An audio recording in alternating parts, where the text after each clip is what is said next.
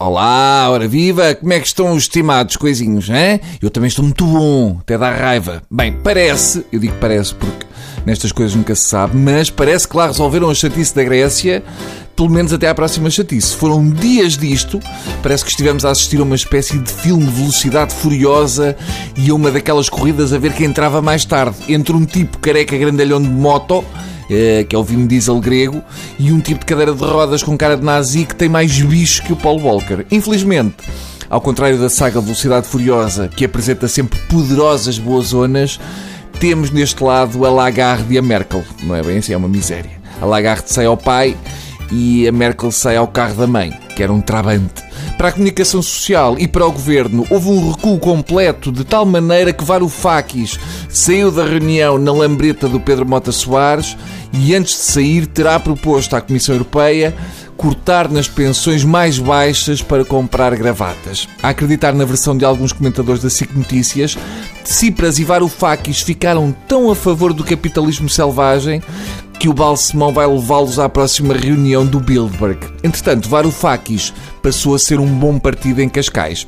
A mim não me pareceu bem isso. Pareceu-me que se calhar o de Cipras ainda anda ali à esquerda do PS, ou seja, no lugar onde estava o antigo PSD, pareceu que os alemães e amigos andaram a espicaçar a corrida aos bancos durante 10 dias a ver se derrubavam o governo. O Rodinha Shovel pensava que podiam puxar a toalha do Siriza e deixar a loiça em cima da mesa, mas afinal Parece que as outras mesas também vinham atrás.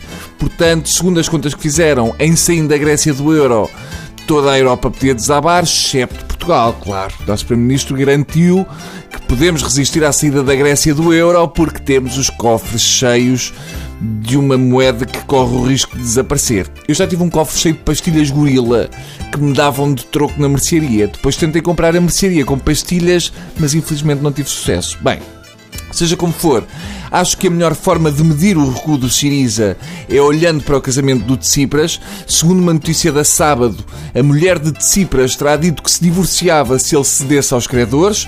Segundo se sabe, terá sido François Hollande que terá revelado a confidência do primeiro-ministro grego. Eu aposto que o Hollande lhe disse: Ah, faz como eu, não contes vais às reuniões com os credores de moto e disfarçado. Resumindo, se Tsipras ainda partilha a cama com a peristera batesiana de Tsipras e se há cambalhota, é porque foi a Comissão Europeia que recuou como crianças assustadas e o homem continua um radical. Agora, se o grego está a dormir em casa da mãe e a chuchar no dedo, é porque recuou em todas as promessas e está a pensar em inscrever-se na JSD. Ou seja, se o estimado ouvinte quer mesmo saber o que realmente aconteceu naquele acordo histórico, esqueça todos os órgãos de comunicação social e comentadores económicos e fique atento a caras na próxima semana, está bem?